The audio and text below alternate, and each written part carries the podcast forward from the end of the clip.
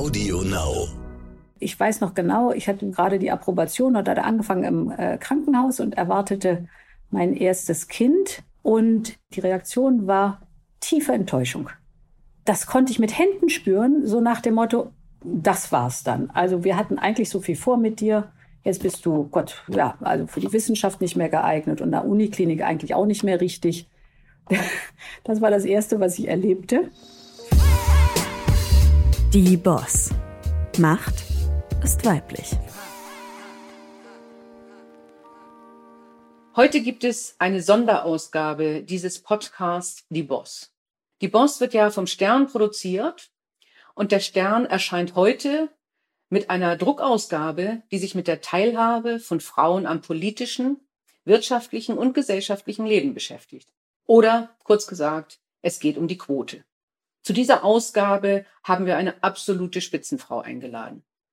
Sie ist Ärztin und schrieb ihre Dissertation über Komplikationen bei der Geburtsvorbereitung. Sie ist siebenfache Mutter.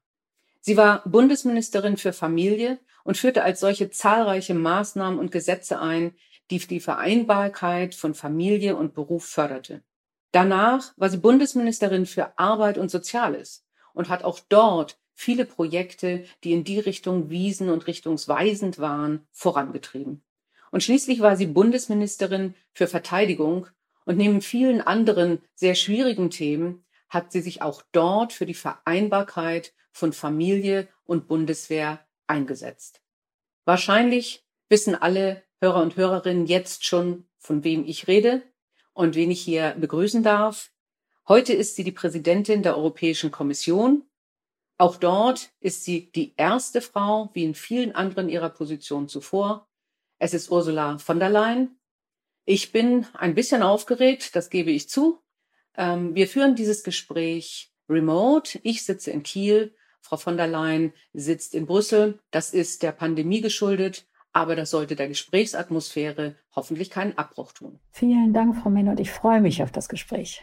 Ähm, es gibt ja viele Frauen, die sagen, ähm, ich will keine Quotenfrau sein, ich will wegen meiner Leistung befördert werden. Äh, oder was manchmal äh, sogar ein bisschen perfide ist, Männer, die sagen zu einer Frau, na, du willst doch keine Quotenfrau sein, also äh, kannst du doch diesen Job nicht annehmen. Ähm, ich glaube, Sie haben eine deutliche Meinung zur Quote, aber würden Sie sagen, Sie waren auch mal eine Quotenfrau und, und hat das gut getan? Ich finde, äh, dass ich mit Fug und Recht sagen kann, ich äh, bin eine Quotenfrau. Denn über was für eine Quote sprechen wir denn? Es hat über Jahrzehnte, und zwar unendlich viele, um nicht zu sagen äh, ein ganzes Jahrhundert, ziemlich feste Männerquoten gegeben. die gingen an die 100 Prozent. Und ähm, ich habe als junge Frau natürlich auch diese Haltung gehabt dass ich wusste, wie gut wir Frauen sind. Ich habe damals Medizin studiert. Die Hälfte der Studierenden waren Frauen. Wir waren ausgezeichnet. Ich war der festen Überzeugung, dass äh, wir unseren Weg gehen würden, wie die äh, männlichen Kollegen und ähm, dass mit der gleichen Verteilung wir auch in die Führungspositionen in der Medizin sein würden. Wenn ich zurückblicke nach 30, 40 Jahren, dann frage ich mich, wo sind die ganzen Frauen geblieben, die damals mit mir studiert haben. Ähm, die, das ist eine einstellige Prozentzahl, die Frauen in den Führungspositionen in der Medizin. Und das hat mir doch ähm, sehr stark die Augen geöffnet. Ich glaube, wir brauchen äh, im Übergang ganz klar Quoten, äh, weil die Erfahrung äh, und die ganze evidenzbasierte Forschung ja auch zeigt, nicht nur, dass diverse Teams besser sind, sondern vor allen Dingen, wenn eine Gruppe, und da ist jetzt gar nicht nur die Frage Männer oder Frauen, sondern es gibt ja auch noch andere Merkmale, ähm, so stark unterrepräsentiert ist, dann ist ihre Fähigkeit, auch die Gruppe zu beeinflussen, sehr begrenzt. Das heißt, diese berühmten 30 Prozent, die man erreichen muss für eine Weile, bis sich das dann einspielt und einpendelt und Männer wie Frauen und andere Merkmale auch in den Führungspositionen dann vertreten sind, die müssen schon sein. Bei mir kam dieser Moment, äh, als ich es gemerkt habe, da war ich 50. Ähm, das war so ein Punkt, wo ich äh, in meiner Karriere an eine Stelle ankam, wo tatsächlich keine Frau ähm, jemals höher gestiegen war. Und wir waren immer so ungefähr zehn. Äh, und da habe ich gedacht, okay, hier ist sie jetzt, die gläserne Decke. Können Sie sich an ein Erlebnis erinnern, wo Sie, wo es bei Ihnen kam? Viele sagen, also am Anfang als junge Frauen wollten wir alle keine Quote. Bei mir äh, kam zum ersten Mal äh, dieses Thema wirklich auf, als ich Familienministerin wurde. Ich habe mich erst mit vielen anderen Themen beschäftigt, vor allen Dingen der besseren Vereinbarkeit äh, von Familie und Beruf. Da vor allem Elterngeld einführen, Rechtsanspruch auf einen Krippenplatz, das waren damals die Themen, die mich beschäftigt haben. Aber immer da auch schon war ich der Überzeugung, dass wir das damals in Deutschland nur besser hinkriegen, wenn wir die Rollen der Väter stärken, so wie die Rolle der Mütter, und dass es selbstverständlich ist, dass Väter und Mütter Zeit für ihre Kinder haben und Zeit für ihre Karrieren. Und nach einer Weile habe ich mir dann äh, die Zahlen stärker angeschaut der Frauen in Führungspositionen. Und das war die Zeit, Sie werden das vielleicht erinnern, wo es eine freiwillige Selbstverpflichtung in der Wirtschaft gab, die Zahl der Frauen in den Aufsichtsräten deutlich zu erhöhen. Und dann waren zehn Jahre vergangen der freiwilligen äh, Selbstverpflichtung und es hatte sich quasi nichts verändert. Und spätestens an dem Zeitpunkt war mir klar, mit der Freiwilligkeit, ähm, also die, die Zahl der Frauen in Führungspositionen in den äh, Unternehmen, vor allen Dingen in den Aufsichtsräten zu verändern, wird das nichts werden bei diesem Tempo. Und äh, damals ging die Diskussion dann los um äh, Frauen in die Aufsichtsräte und Quoten. Ich habe viel gelernt damals auch von den skandinavischen Ländern, aber auch Frankreich, und äh, da zeigt sich, dass es den Unternehmen gut getan hat, ähm, dass sich was verändert hat, verbessert hat. Es ist nicht die einzige Maßnahme. Wie gesagt, es müssen noch ganz andere Komponenten auch dazu. Also was die Rekrutierung und die Förderung von Männern und Frauen angeht, die Vereinbarkeit von Beruf und Familie für Väter genauso selbstverständlich wie für Mütter. Das sind andere Komponenten, aber die Quote gehört auch dazu. Ja, interessanterweise sind wir jetzt ja an einem Punkt, wo wir feststellen, die Freiwilligkeit ähm, wurde bei den Aufsichtsräten ausgesetzt durch die Quotenregelung. Äh, es gibt aber, wenn es um die Vorstandsbesetzung geht, zum Beispiel immer noch sehr viele Unternehmen, die eine Zielgröße Null haben.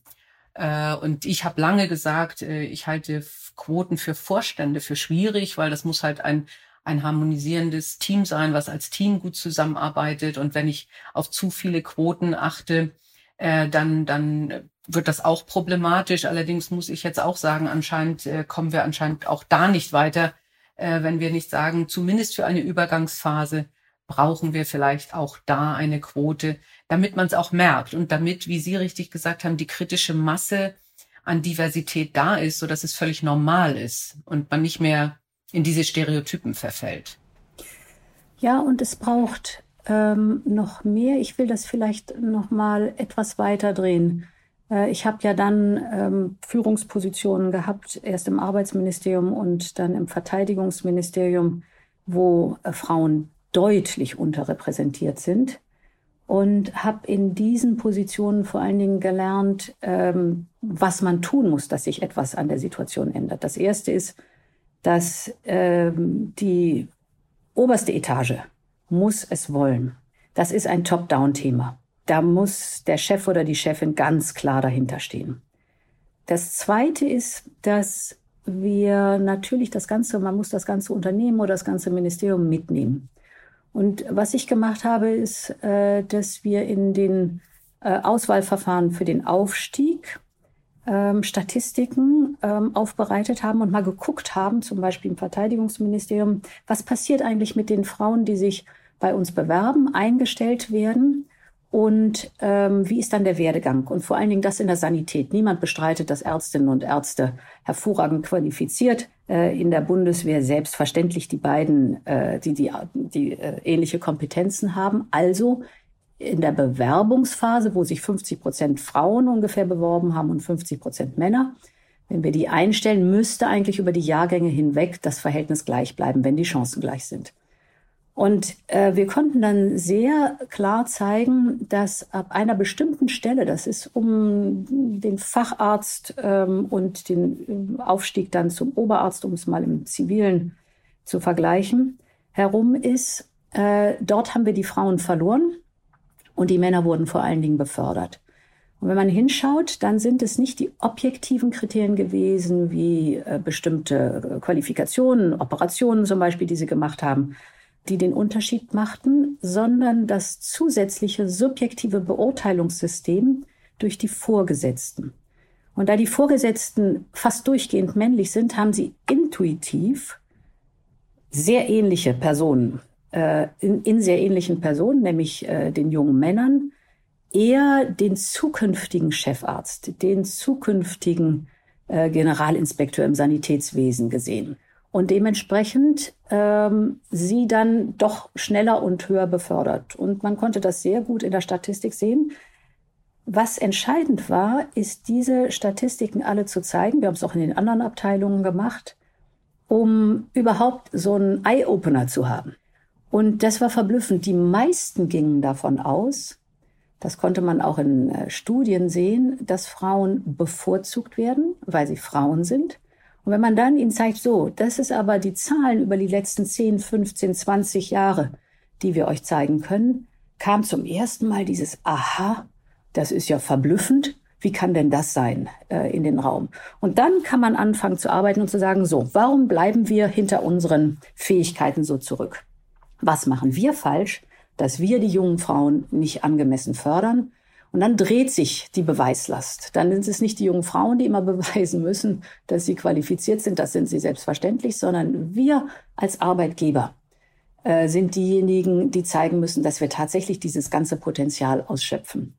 Und das hat viel verändert. Und das äh, Zweite, was ich konsequent gemacht habe, ich habe in den Auswahlprozessen äh, darauf bestanden, dass genauso viel Männer wie Frauen vorgeschlagen werden, denn dort stellt man dann auch die Weichen. Ja, also Transparenz schaffen, denke ich, ist ganz wichtig. Ich habe ähnliches erlebt, dass äh, mir Männer so um die 40 gesagt haben, ich habe doch hier gar keine Chance, es werden doch jetzt sowieso nur noch Frauen befördert. Äh, und ich dann auch mal gezeigt habe, wie die letzten Beförderungen denn aussahen und es immer noch viel weniger Frauen waren als Männer, trotz eines äh, einer Bemühung, äh, Frauen zu fördern. Äh, und das hat äh, viele beruhigt. Ich denke, das ist einfach auch wichtig. Ähm, aber die Stereotypen wirken natürlich auch immer noch nicht. Und ich habe äh, gelesen, dass sie bei einem Interview, als sie Bundesverteidigungsministerin waren, ja auch gesagt hat, immer diese Klischees, also dass, dass Frauen sind nicht so kriegerisch wie Männer und sind so empathisch und, äh, und da haben, haben sie tatsächlich auch mal äh, gesagt, nee, halt stopp, Frauen und äh, Männer sind da äh, ihrer Meinung nach ganz ähnlich. Es ist in unseren Köpfen, dass wir sie anders wahrnehmen. Das ist richtig. Ähm, ich habe jetzt hier zum Beispiel auf der europäischen Ebene von Anfang an, als wir das äh, College gebildet haben, gesagt, ich möchte, dass alle Mitgliedstaaten mir einen Mann und eine Frau als potenzielle Kommissare äh, vorstellen.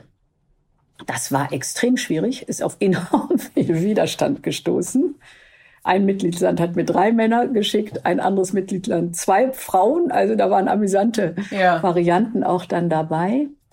Aber alle akzeptieren selbstverständlich, wenn ich sage, natürlich müssen alle 27 Mitgliedstaaten vertreten sein. Auch in unseren Kabinetten der jeweiligen Kommissarinnen und Kommissare müssen äh, verschiedene Mitgliedstaaten als Nationalitäten vertreten sein. Ähm, selbstverständlich muss Nord, Süd, Ost, West äh, gleich verteilt sein, auch in den Kabinetten. Aber die Frage, dass Männer und Frauen auch bei 450 Millionen Europäerinnen und Europäern auch angemessen vertreten sein müssen im obersten Gremium, nämlich dem College der Kommission selber, das ist auf Anfang sehr viel Skepsis gestoßen. Und ähm, ich habe natürlich, da, da gab es Höhen und, Höhen und Tiefen. Jetzt haben wir es geschafft. Äh, wir haben genauso viele Frauen wie Männer, 13 Frauen, 14 Männer in äh, unserem College der 27. Und es ist verblüffend, wie anders die Diskussionskultur ist als in den vielen politischen Kabinetten, die ich natürlich vorher erlebt habe und wo ich immer äh, in der Minderheit gesessen mhm. habe. Und damit will ich sagen, dass Frauen nicht besser sind als Männer. Sie sind nur anders. Sie haben einen anderen Blick auf die Welt, sie haben andere Schwerpunkte und die Mischung macht's. Die bringt uns dazu, dass wir auf dieses Europa zum Beispiel mit einem viel breiteren Blick auch der Lösungsmöglichkeiten dann schauen Ähm, wie gesagt, man muss sich nur selber fragen, äh, würde irgendjemand bezweifeln, dass die 27 Mitgliedstaaten vertreten sind? Nein. Aber äh, warum ist es dann so schwierig, dass Männer und Frauen gleichermaßen vertreten sind? Ja, das ist, das und, ist ein toller Aspekt, ja. Und das ist äh, eine äh, ganz außergewöhnlich gute Erfahrung. Ähm, also diese, diese unterschiedliche Diskussionsmuster, die sich entwickeln. Sie sind anders, als wären wir nur Männer im College. Sie sind anders, als wären wir nur Frauen im College. Ich will damit nochmal sagen, es ist nicht besser, es ist anders. Und das, äh, das ist für mich das Entscheidende, dass wir diesen breiten Blick hinkriegen, damit wir eben auch Probleme lösen können äh, mit einer Vielfalt von Möglichkeiten.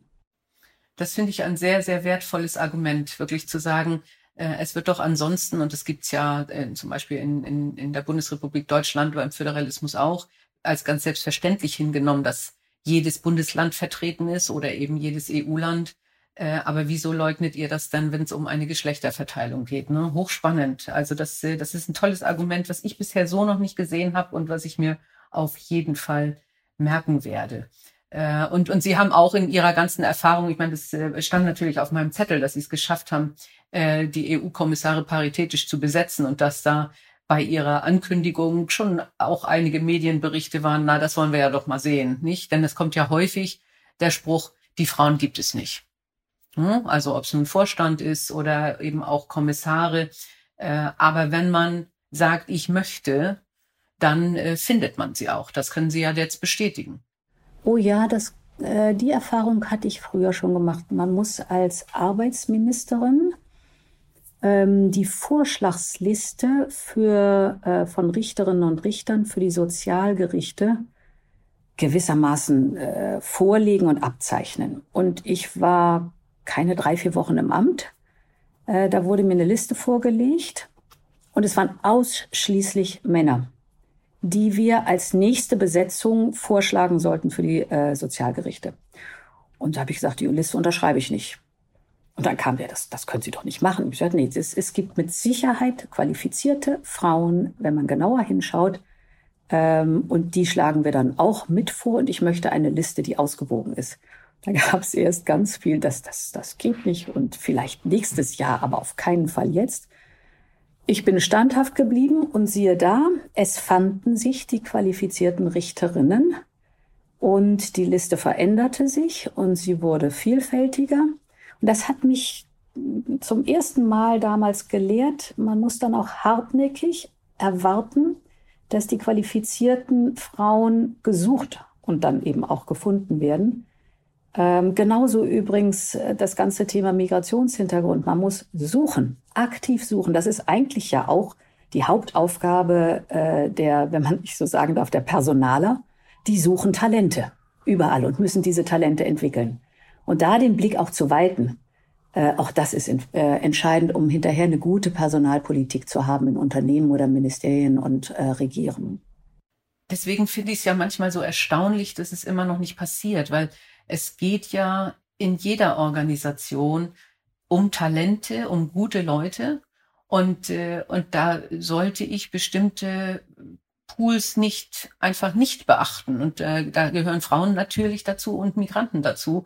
Äh, das ist, äh, mich überrascht es immer wieder, dass, dass das nicht gesehen wird, dass da so eine eine Blindheit auf, auf dem Auge ist. Ähm, aber da müssen wir, glaube ich, noch noch weiterhin äh, dicke Bretter bohren. Sie haben vorhin richtig gesagt, was seit, seit 20 Jahren arbeiten wir alle an dem Problem. Ne? Ich glaube, ähm, es ist eben auch sehr kurzfristig und kurzsichtig, wenn äh, man diese, diesen Aufbau eines, äh, einer, einer Mitarbeiterschaft, die ähm, voller unterschiedlicher Talente ist, nicht ganz konsequent verfolgt. Denn ich will den Spieß einmal umdrehen wenn man hier in Europa äh, zum Beispiel das ganze Thema Digitalisierung nimmt. Hochspannender Sektor. Wir brauchen diese jungen Menschen. Diese jungen Menschen gehen aber nicht in Unternehmen, die angestaubt wirken. Wenn die sehen, dass die oberen Etagen nach dem alten Muster des letzten Jahrhunderts besetzt sind. Und dann ist es ganz egal, ob wir von jungen Männern oder jungen Frauen sprechen, die sich dieses Unternehmen anschauen. Dann wirkt das verstaubt.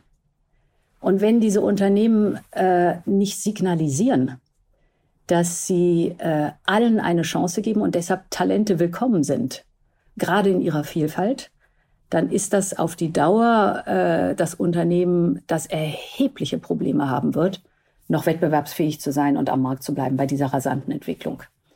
Und ähm, deshalb ist es auch etwas, was im Sinne der Unternehmen ist. Und ich finde, wir Europäer, wir müssen genauso wie alle anderen Regionen der Welt ähm, uns warm anziehen und gut aufstellen und richtig anstrengen, dass wir die Besten der Welt hier anziehen und halten.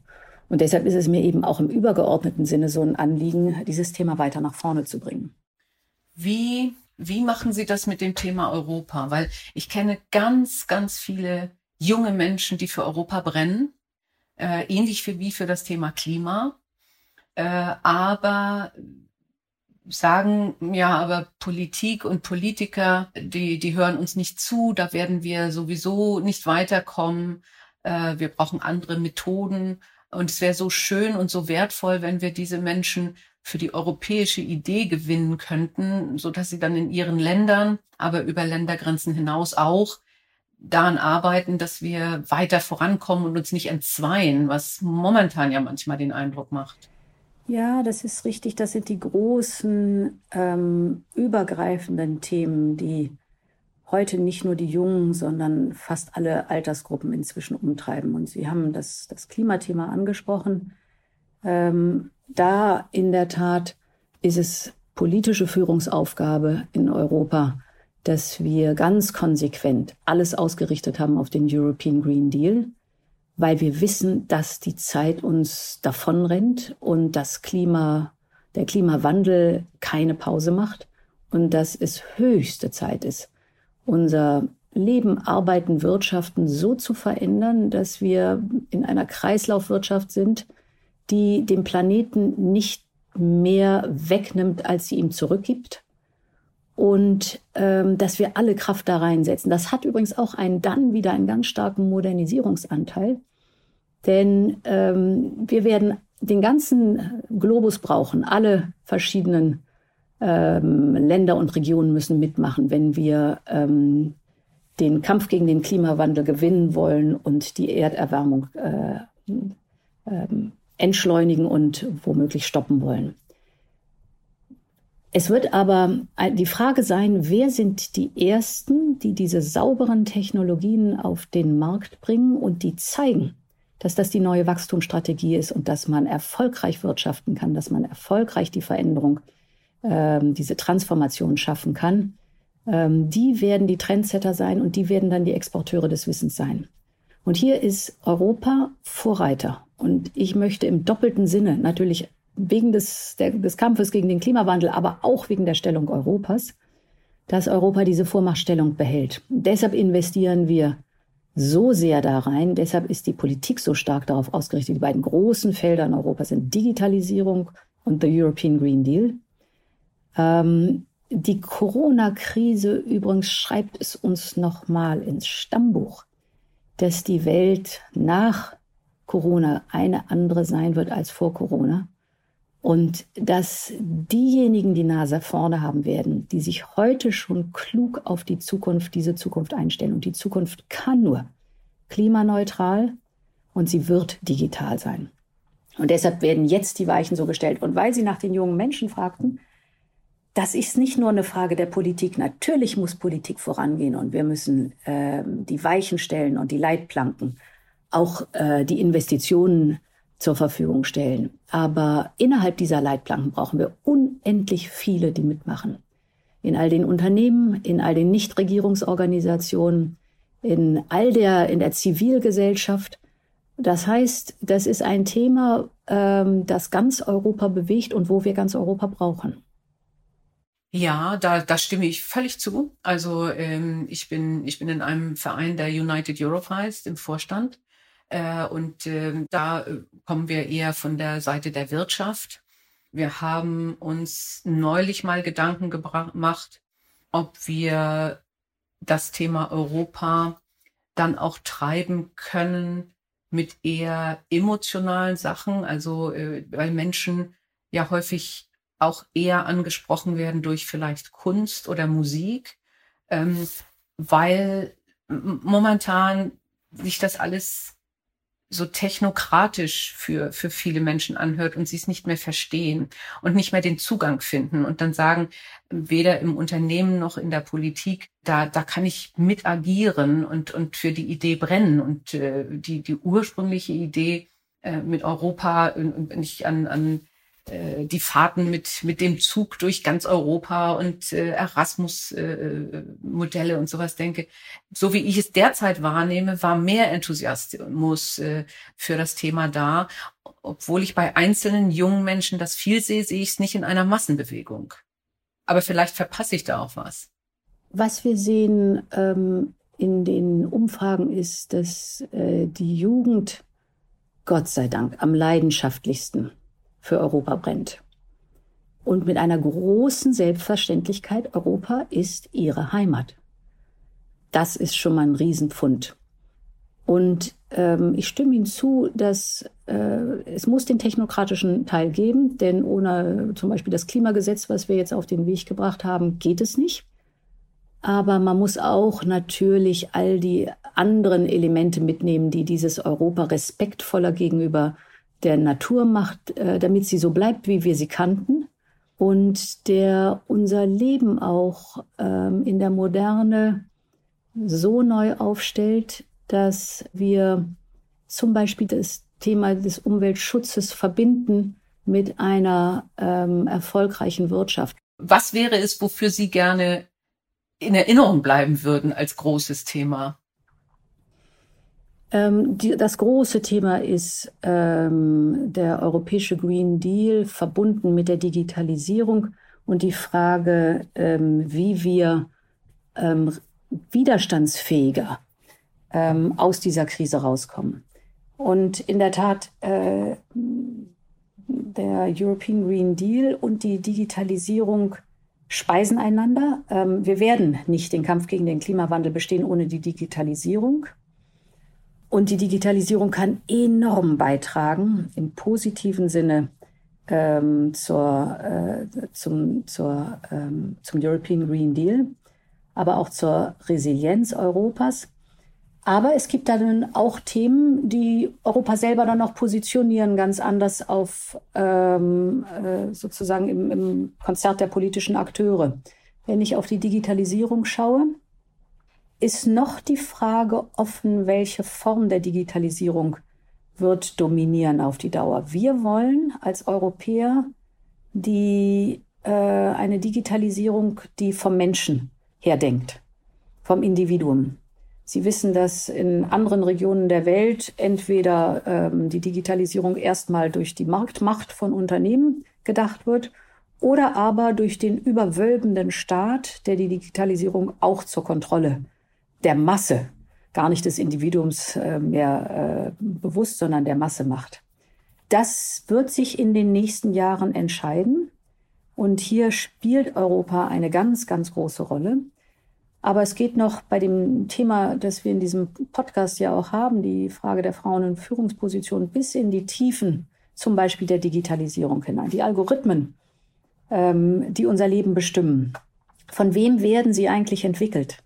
Und sie wissen, dass derjenige, ich sage jetzt bewusst derjenige, weil sie überwiegend eher Männer sind, äh, der ihn entwickelt, natürlich auf der Grundlage, wir können gar nicht anders als Menschen, unserer äh, biografischen Erfahrungen und Prägungen auch entwickelt und arbeitet. Und auch hier die Fragen, wo sind die Frauen? Wo ist der andere Blick? Wo, wie trainieren wir ähm, Algorithmen? Also hier auch diese Fragen ganz bewusst zu einem früheren Zeitpunkt in dieser Entwicklung zu stellen, als hinterher sich zu beklagen, wenn die Dinge schwierig geworden sind. Das ist jetzt unsere Aufgabe. Ja, es gibt ja schon eklatante Beispiele ähm, von, von Fehlentwicklungen, weil äh, tatsächlich bestimmte Mechanismen, Prozesse oder Algorithmen äh, von jungen weißen Männern äh, entwickelt wurden. Nicht? Und zwar eine sehr ja. homogene Gruppe ähm, die dann äh, entweder People of Color übersehen oder genau. ähm, bestimmte äh, Denkungsarten gar nicht, äh, gar nicht in Erwägung ziehen. Also ganz, ganz wichtiger Punkt. Ja, zum Beispiel beim Face Recognition äh, sehr ausgeprägt. Wie sind die äh, initial trainiert worden? Sehr viel in der Tat über äh, kaukasische Gesichter. Ähm, und äh, deshalb sehr viel deutlichere ähm, Fehlerquote, die dann aber auch enorme Folgen hat, bei People of Color. Ähm, und äh, das sind nur wenige Beispiele, aber es zeigt eben, dass dieser der weite Blick äh, viele Felder umfasst. Sie haben also ja große Themen schon bewegt als Ministerin. Sie werden und wollen große Themen bewegen, jetzt auch ähm, und haben ja auch schon die, die ersten Weichen gestellt in Europa. Ähm, wenn mir die Frage gestellt wird, ob ich nicht in die Politik gehen will, habe ich so einen gewissen gewisses Widerstreben, weil ich sage, okay, mm, kein einziges Parteiprogramm bildet hundertprozentig ab, was ich denke. Äh, dann ist immer das Thema Kompromisse, das heißt äh, in der eigenen Partei oder in Ko äh, Koalitionen. Also ähm, Sie haben es vorhin selber gesagt, man muss sehr standfest sein, um Themen durchzubringen. Ähm, was, was würden Sie jungen Leuten sagen, warum es gut ist, in die Politik zu gehen und wie ertragen Sie die wahrscheinlich ja immer mal wiederkommende Frustration? Ja, also ich glaube, in der Wirtschaft muss man auch standfest sein. stimmt. ich habe nur den anderen Blick auf die Medizin. Da muss man auch standfest sein, um ähm, schlussendlich seinen Weg dann auch zu machen. Aber äh, Sie sagten eben eingangs, äh, wenn ich das jetzt eben richtig erinnere, dass äh, kein Partei, Parteiprogramm Ihnen 100 Prozent ähm, entspräche und Sie deshalb es äh, schwer fänden. Ich glaube, man findet niemals eine Partei, mit der man 100 Prozent übereinstimmt. Und das sollte man auch nicht erwarten, denn Parteien setzen sich aus Menschen zusammen und aus dieser Meinungsbildung heraus äh, kommen dann die Parteiprogramme. Und wenn man in die Politik gehen möchte, dann sollte man in die Politik gehen und schauen, in welcher Partei ähm, ist die größte Übereinstimmung und wo kann ich wahrscheinlich meine Vorstellungen am besten einbringen, aber auch durchsetzen. Also, weil Parteien nochmal werden von Menschen gemacht und deshalb beeinflussen Menschen Parteien natürlich auch. Also über die Zeit können Sie Einfluss auf die Entwicklung in einer Partei nehmen. Sie müssen natürlich auch hinnehmen, dass es Frustrationen und Niederlagen gibt, aber das gehört zum Leben einfach mit dazu. Das ist eine Selbstverständlichkeit. Und dann sagten Sie, ähm, dass äh, Sie Sorge hätten, Sie müssten zu viel Kompromisse eingehen. Ich weiß, dass das Wort Kompromiss keinen guten Klang hat, aber ich schätze das Wort, denn es ist die Krone der Demokratie. Denn die Demokratie heißt ja, dass wir anders als die Diktatur bereit sind, aufeinander zu hören, dass wir bereit sind, miteinander gemeinsame Wege zu finden. Und das hat implizit in sich, dass wir von unserem individuellen 100 Prozent, das ist meine Position, Abstriche machen müssen, weil wir auf die anderen auch mithören. Und wenn man sich mal unseren Alltag anschaut, und das jede und jeder kennt das, äh, ob Familie oder Berufsleben, wir machen jeden Tag zig Kompromisse, die wir aushandeln mit den anderen. Was weiß ich, äh, wollen wir heute Nachmittag ins Schwimmbad gehen oder wollen wir lieber, keine Ahnung, Basketball hinten auf dem Hof spielen? Schon muss man aushandeln mit der Gruppe. Was machen wir? Ich will lieber ins Schwimmbad. Nee, wir wollen Basketball. Die Mehrheit will Basketball machen. Okay, gehe ich mit. Ähm, also es gehört eigentlich zur Natur des Menschen, äh, immer wieder auch verhandlungsbereit zu sein. Und das Schöne an guten Kompromissen ist, dass sie ein Ergebnis dann widerspiegeln, dass man gemeinsam gehen kann, das ganz viele mitnimmt. Ich gebe Ihnen ein Beispiel. Unser großes Wiederaufbauprogramm Next Generation EU, die 750 Milliarden. 27 Mitgliedstaaten mussten da unter einen Hut gebracht werden. Und das hat Wochen gedauert und dann nochmal fünf Tage und fünf Nächte. Aber es hat sich gelohnt weil es nicht nur das Programm da steht mit seinen 750 Milliarden, ähm, sondern dahinter auch die Erfahrung nochmal, und die sind so kostbar, von 27 Staats- und Regierungschefs ist mit der Kommission, dass wir gemeinsam, jetzt kommt das Parlament mit rein, äh, dass wir gemeinsam diesen Weg beschreiten können, dass wir Großes dann doch bewegen können in existenzieller Not und das ist ein ganz, ähm, ein, ein ganz, ähm, ich mir fällt jetzt gerade nur das englische Wort ein, reassuring, also selbstvergewisserndes ja, ja. Gefühl, was ähm, enorm gut tut und aus der Erfahrung heraus dann Kraft gibt für weitere Anstrengungen, die wir wahrscheinlich gemeinsam auch machen müssen. Und gleichzeitig versteht man andere natürlich besser, nicht? Also man ist sonst sehr leichtfertig mit äh, mit einer äh, äh einem Urteil über eine bestimmte Länderposition, aber wenn man das erstmal gemeinsam diskutiert und durchkämpft, dann kann man eben auch verstehen, wo gerade Italien oder Griechenland oder Ungarn steht. Also das, ich denke, das ist auch wichtig, völlig richtig.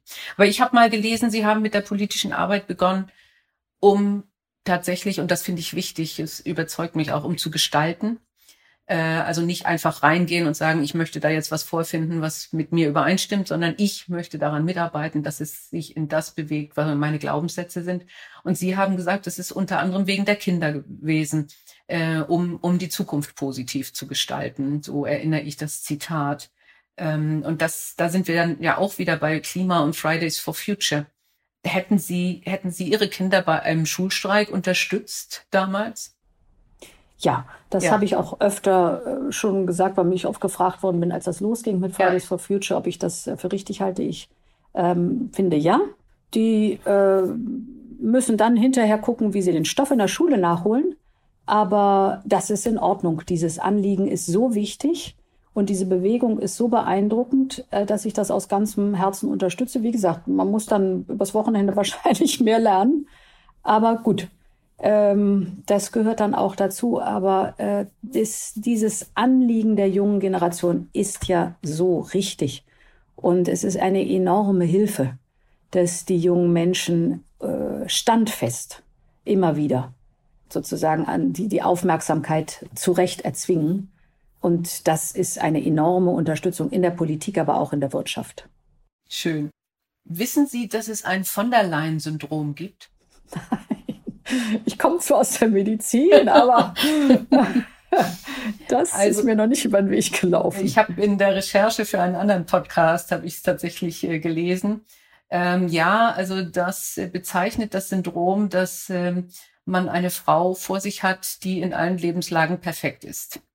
Also ähm, sieben Kinder, eine Ärztin, äh, tolle Jobs in äh, erst der Landespolitik, dann in der Bundespolitik, äh, jetzt die erste Präsidentin der Europäischen Kommission, ähm, immer äh, perfekt im Ausdruck, in, im englischen Auftreten. Und ähm, was, was, was sie ehrt, aber äh, es hat mich nur zu der Frage gebracht, viele Frauen, junge Frauen gerade, versuchen alles perfekt zu machen und hundertprozentig in der Karriere zu sein und gleichzeitig für die Familie äh, ganz toll zu sein und auch im Elternbeirat mitzuarbeiten. Und äh, und machen sich damit manchmal nach diesem Streben nach Perfektionismus kaputt. Ähm, und ähm, da würde ich gerne von Ihnen hören, ähm, wo sind denn Ihre Brüche? Also äh, so, dass die jungen Frauen sagen können, keine Sorge, also äh, ich bin auch nicht perfekt. Ja, äh, das ist so wichtig, ähm, denn man sieht natürlich nur irgendwann mal das Ergebnis, aber die ganzen Irrungen und Wirrungen vorher, die sind dann nicht so sichtbar. Es ging bei mir los, dass äh, ich, äh, ich habe ein Semester Archäologie und dann einige Semester Forstwirtschaft äh, studiert und bin krachend gescheitert. Also es ging gleich mal mit einer Niederlage los und war zutiefst erleichtert, als ich dann den Medizinstudienplatz gekriegt habe und wusste, das hältst du fest, da machst du nicht die Fehler äh, des vorherigen Studiums und habe es mit großer Leidenschaft gemacht. Das mal vorweg. Dann als äh, ich weiß noch genau, ich hatte gerade die Approbation und hatte angefangen im äh, Krankenhaus und erwartete mein erstes Kind. Und die Reaktion im Krankenhaus, das war eine Universitätsklinik, ähm, die Reaktion war tiefe Enttäuschung. Das konnte ich mit Händen spüren, so nach dem Motto, das war's dann. Also wir hatten eigentlich so viel vor mit dir. Jetzt bist du, Gott, ja, also für die Wissenschaft nicht mehr geeignet und der Uniklinik eigentlich auch nicht mehr richtig. Das war das Erste, was ich erlebte. Und ähm, ich habe dann beim zweiten Kind äh, alles versucht, um eine Teilzeitstelle zu bekommen. Damals hat mir die erste Frauenbeauftragte an der Universitätsklinik sehr, sehr, sehr geholfen. Und dann bekam ich das dritte Kind und war eigentlich fix und fertig mit den Nerven. Ich konnte einfach nicht mehr. Ich habe das alles nicht mehr geschafft im Krankenhaus. Das war zu viel. Die Nachtdienste, die Wochenenddienste. Das war der Zeitpunkt, wo wir in die USA gezogen sind, weil mein Mann ein DFG-Stipendium hatte in der Kardiologie in Stanford. Und dort bin ich zum ersten Mal in eine Atmosphäre gekommen, wo äh, an der Universität die Haltung war, wie, ihr beide seid Ärzte und ihr habt drei Kinder damals. Mhm. Boah, das ist ja toll, aber ihr werdet viel arbeiten müssen, wenn ihr die Ausbildung für diese drei Kinder bezahlen wollt. Das geht ja schon los in der Schule. Ähm, wie können wir euch helfen? Hier sind mehrere Kindergärten und also Childcare, aber äh, dann mit äh, eigentlich von, von Anfang an die Möglichkeiten. Und die Haltung war, äh, dass das für meinen Mann genauso selbstverständlich für mich wie für mich galt. Also auch die Schule, in der unsere Kinder waren, äh, sah es als selbstverständlich an, dass äh, mein Mann bestimmte Programme mitmachte, um die Schule zu unterstützen, also Ausflüge mit den Kindern, so wie ich selber auch. Also es war gar kein Unterschied da. Und es wurde erwartet, dass der Arbeitgeber, das machte dann Stanford natürlich auch, sagt, klar, für diesen Tag gar keine Frage, ist jetzt wichtiger, diese Schulveranstaltung für Sie zu machen ähm, weil sie die Grundhaltung hatten, wenn wir hier die besten Talente der Welt haben wollen, dann müssen die zufrieden sein in ihrem Privatleben, dann sind die viel produktiver bei uns an der Universität. Und deshalb wollen wir sie, soweit es irgendwie geht, unterstützen, dass sie nicht nur hervorragende Forscherinnen und Forscher hier sind, sondern äh, oder Ärztinnen und Ärzte im Krankenhaus selber, sondern dass sie auch äh, Väter und Mütter sein können. Und das Gefühl, wie viel Luft uns das unter den Flügeln plötzlich gegeben hat. Das schlechte Gewissen war weg. Äh, plötzlich war Unterstützung da.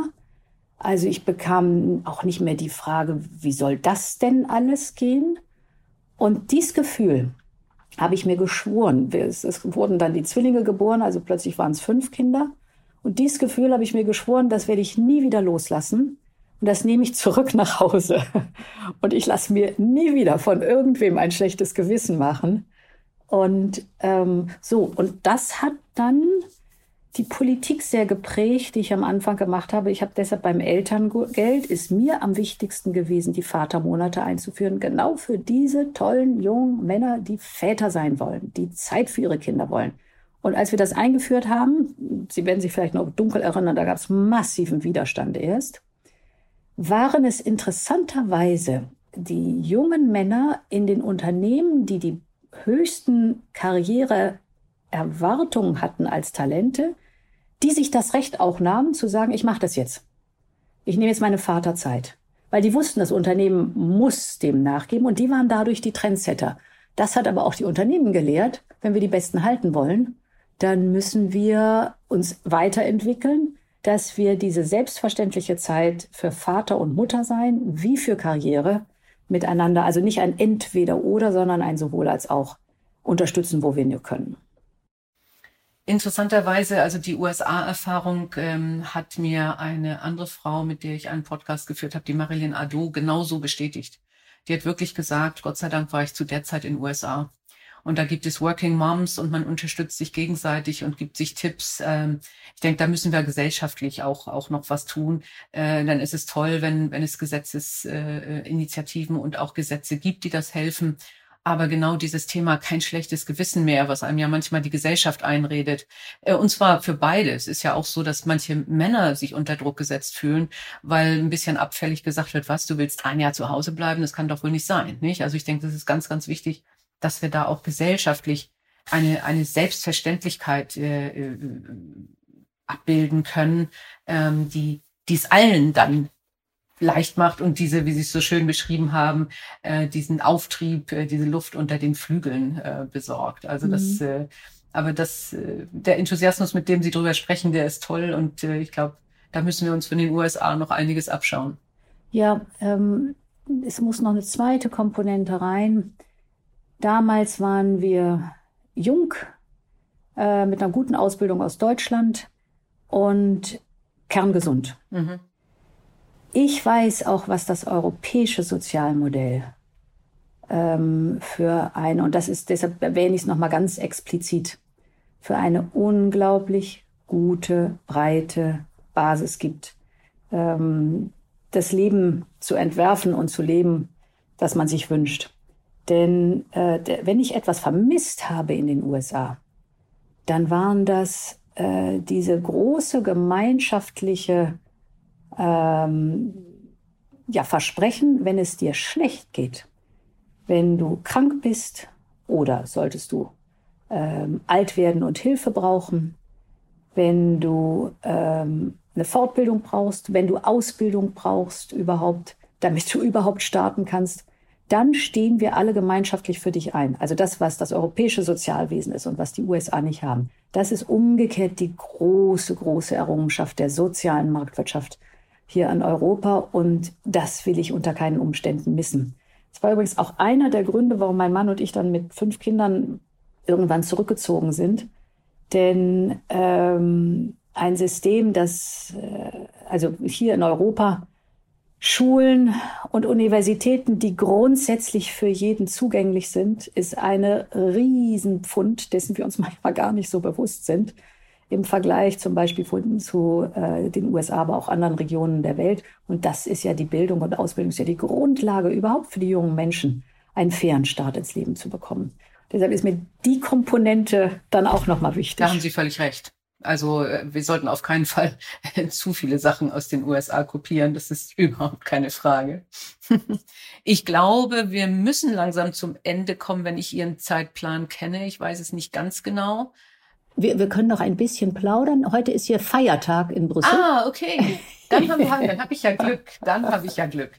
Ähm, weil äh, das Thema Sozialsysteme, äh, das interessiert mich tatsächlich, denn wenn ich Europa denke und äh, man einfach mal denkt, gibt es irgendwann die Vereinten Nationen von Europa oder gibt es eine Europäische Republik, dann haben wir ja momentan zwar einen Binnenmarkt, aber was uns fehlt, sind vereinheitlichte Sozialsysteme, die ja zum Teil durchaus dann auch zu Unwuchten fühlen und wie Sie richtig sagen, eigentlich eine, eine super Grundlage sind, die wir in Europa haben. Viele Länder haben etwas, aber wir haben nichts Gleiches und dann kommt manchmal ja so ein Geschmäckle, also äh, die Südländer äh, nehmen uns aus, weil wir so fleißig sind, was häufig gar nicht stimmt. Aber wie kann man denn an so einem Thema arbeiten? Ja, da ist in Europa, also erstens der Binnenmarkt, der gemeinsame Binnenmarkt ist äh, die beste Grundlage überhaupt, Absolut. um stärker zusammenzuwachsen. Zusätzlich kommen dazu, das ist jetzt ein sperriges Wort, äh, die ganzen Kohäsionsmittel. Das heißt, ähm, wir haben auch das Prinzip in Europa, dass wir europäische Mittel nehmen, um Regionen, die weiter zurück sind, zu entwickeln wohl wissend, dass es im eigenen Interesse aller ist. Denn ein besser entwickeltes Europa, ähm, wirtschaftlich und sozial, davon profitieren alle.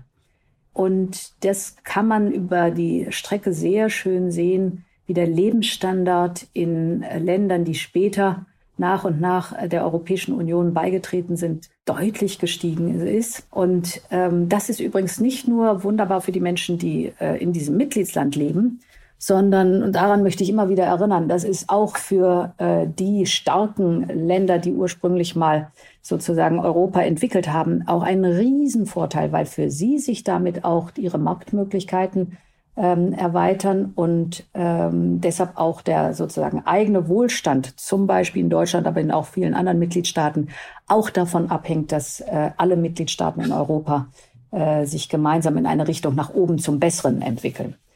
Ähm, das ist jetzt auch einer der Hauptgründe, warum Next Generation EU so wichtig ist in dieser Corona-Pandemie. Denn wir haben am Anfang der Krise schon ein gewaltiges Auseinanderdriften äh, der äh, einzelnen Mitgliedstaaten gesehen.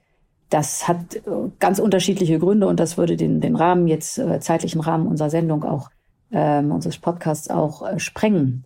Aber gerade deshalb ist es eben auch so wichtig, dass wir insgesamt als Europäer durch Next Generation EU ähm, auch die Chance ergreifen, gerade die Regionen, die weiter zurück sind, die noch zum Beispiel noch sehr kohlebergbauabhängig sind, dass wir denen den Anschluss geben in die Modernisierung, wissen, dass es für uns alle dann am besten ist. Und das ist ein sehr europäisches Erfolgsprinzip.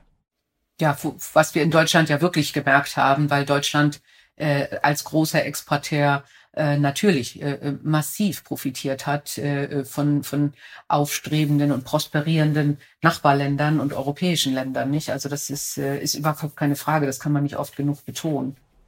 Ja, und dann sind auch ganz viele Zulieferketten mhm. aus anderen Mitgliedsländern. Der starke Norden Italiens zum Beispiel ist existenziell wichtig für den äh, deutschen Mittelstand ähm, dass der gut funktioniert, weil der ist ein richtiger Motor auch äh, für die Zulieferketten oder auch nach Schweden hoch ähm, geht das ganz. Ähm, und dass wir zum Beispiel auch eine breite Forschungslandschaft und Entwicklungslandschaft haben, europäisch organisiert und damit auch europäische Innovationen nach vorne bringen können. Da sind sie viel, viel stärker, wenn sie im Verbund arbeiten, als wenn jeder sein eigenes Süppchen kocht. Und das ist immer wieder auch das Bestreben Europas, da äh, gemeinsam ähm, nach vorne zu gehen und unser Zusammenleben eben so zu gestalten. Sind wir da schon weiter, als uns manchmal vielleicht einige Schlagzeilen äh, ähm, in, in Medien klar machen wollen, im Sinne von, also die Unternehmen, die jungen Leute, die Reisen, denn haben es ja alle schon gemerkt, äh, wie schön und gut und wichtig Europa ist. Ähm, jetzt gibt es äh, ab und an äh, schlimme Fälle wie den Brexit, aber auch äh, andere Verwerfungen.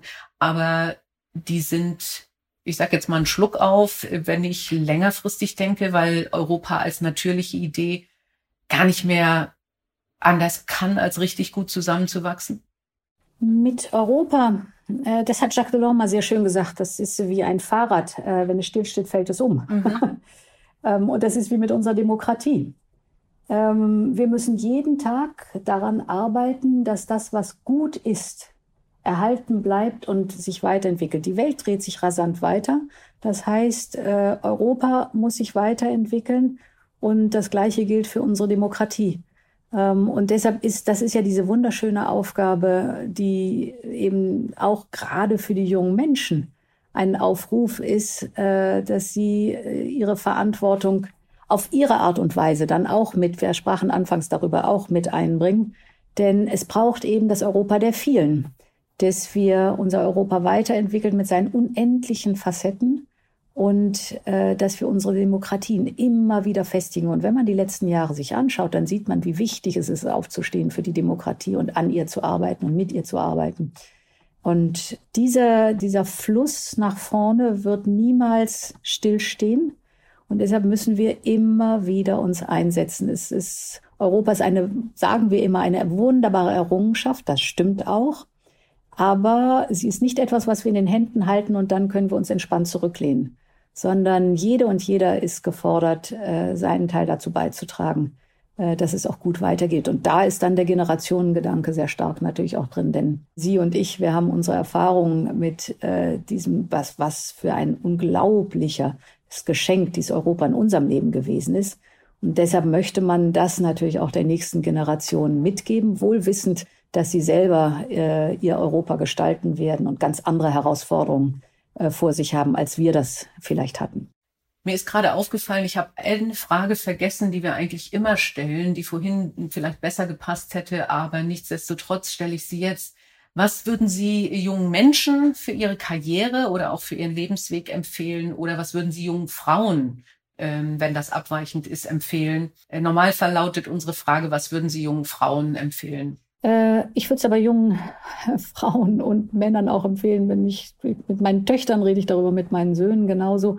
Und die haben auch, äh, meine Söhne genauso wie meine Töchter, ihre Ängste und ihre Unsicherheiten.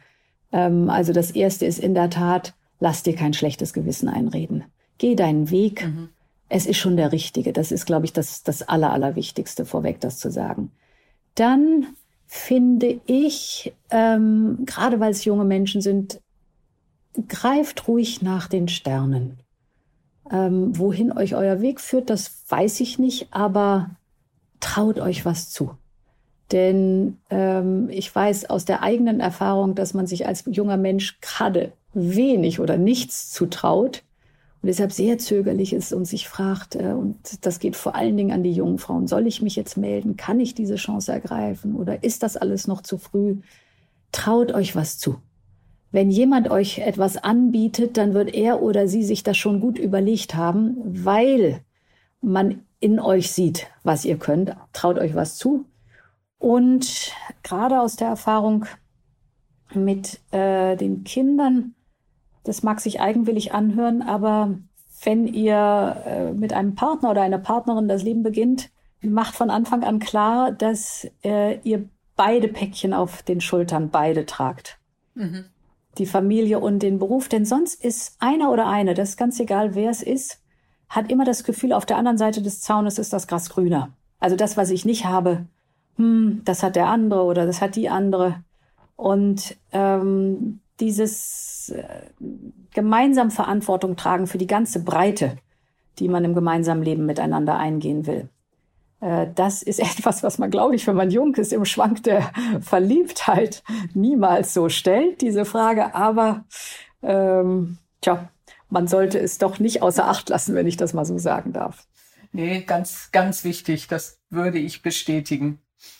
Ähm, jetzt habe ich noch mal auch eine Frage. Sie müssen sie nicht beantworten, aber ähm, als ich Finanzvorstand wurde, habe ich mir eine Playlist gemacht. Da, äh, da gab es so Stairways to Heaven, ähm, Ina Deta, äh, Neue Männer braucht das Land, äh, ähm, ähm, Ich bin stark von Gitte. Und ich habe das wirklich dann manchmal im Auto nach so einem frustrierten Tag oder manchmal auch zur Motivation morgens gehört. Setzen Sie auch solche Instrumente ein im Sinne von Musik? Hilft, hilft die Ihnen? Äh, haben Sie überhaupt die Zeit dafür? Es ist gar nicht so stark Musik, es ist eher Natur. Also ich bin eigentlich ein Landkind. Mhm. Und ich brauche zum wirklich im wahrsten Sinne des Wortes zum Überleben brauche ich ähm, Grün und Natur um mich. Also hier in äh, Brüssel gehe ich in diese wunderbaren ähm, Forêt la Soigne oder das Arboretum, diese großen, großen Wälder, die die hier haben. Äh, das brauche ich. Muss, ich muss die, die Farben der Blätter sehen, die sich verändern im Laufe des Jahres. Und also das, das ist für mich das Aller, Allerwichtigste. Also eher weg von Lärm und zu natürlichen, beruhigenden Geräuschen. Ja, äh, genau. Und ich gehe eine Runde laufen, aber es ist vor allen Dingen dieses Natureinatmen. Ähm, dann fließen auch die Gedanken. Das hilft enorm. Also ich komme meistens besser gelaunt und mit guten Ideen, ähm, die sich äh, nicht jede, also manchmal ist es auch äh, völliger Blödsinn, aber wenn die Gedanken von sich aus fließen, ähm, das tut auch mal gut. Ja, und das ist ja eher wie, wie Ihr Motto, also greift nach den Sternen äh, mal ver was Verrücktes zu denken äh, und wenn sich nur ein Teil davon realisiert, ist ja auch schon viel, nicht? Ja, und manchmal muss man auch den Frust weglaufen, also die vielen ungehaltenen Reden ungehaltener Frauen, die bei, bei, beim Lauf durch den Wald dann auch also durch meinen Kopf rieseln, die hat es auch natürlich gegeben. Also das gehört auch mit dazu. Haben Sie denn auch diese Gedanken, dass man sagt, oh Mann, jetzt fällt mir die Antwort ein, die sich... Ja, ja, ja, ja natürlich, also das, das kenne ich. die Schlagfertigkeit. So, genau. Äh, liebe Frau Menne, jetzt muss ich langsam... Gut, ich habe eine letzte Frage. Machen. Ja. Ähm, wenn Sie ähm, eine Autobiografie über sich schreiben würden oder wenn jemand anders sie schreiben würde, was würden Sie als Titel nehmen? Ach du liebe Zeit, das weiß ich nicht. Frau Menne, die Frage muss ich schwänzen. Das fällt mir jetzt nicht ein. Ja, dann können wir ja schreiben, äh, da habe ich mal geschwänzt. Ja, genau. Was die ansonsten, glaube ich, sehr, sehr selten tun. Äh, und heute auch, also ich ein ganz hervorragendes Gespräch. Es hat mir sehr viel Spaß gemacht. Ich habe wirklich viel gelernt, ganz ernst gemeint, auch gute Argumente, sowohl für die Politik als auch für Europa äh, und, äh, und für die paritätische Besetzung. Ähm, ganz, ganz herzlichen Dank für Ihre ja, Weisheit, für Dank Ihre gute Ihnen Laune. Auch. Es ja, hat Spaß gemacht. Schön. Danke Ihnen auch. Ich wünsche Ihnen noch eine gute Woche. Vielen Dank. Vielen Tschüss. Dank. Ade, auf bald einmal. Danke. Auf bald, ja. Ciao. Die Boss. Macht ist weiblich.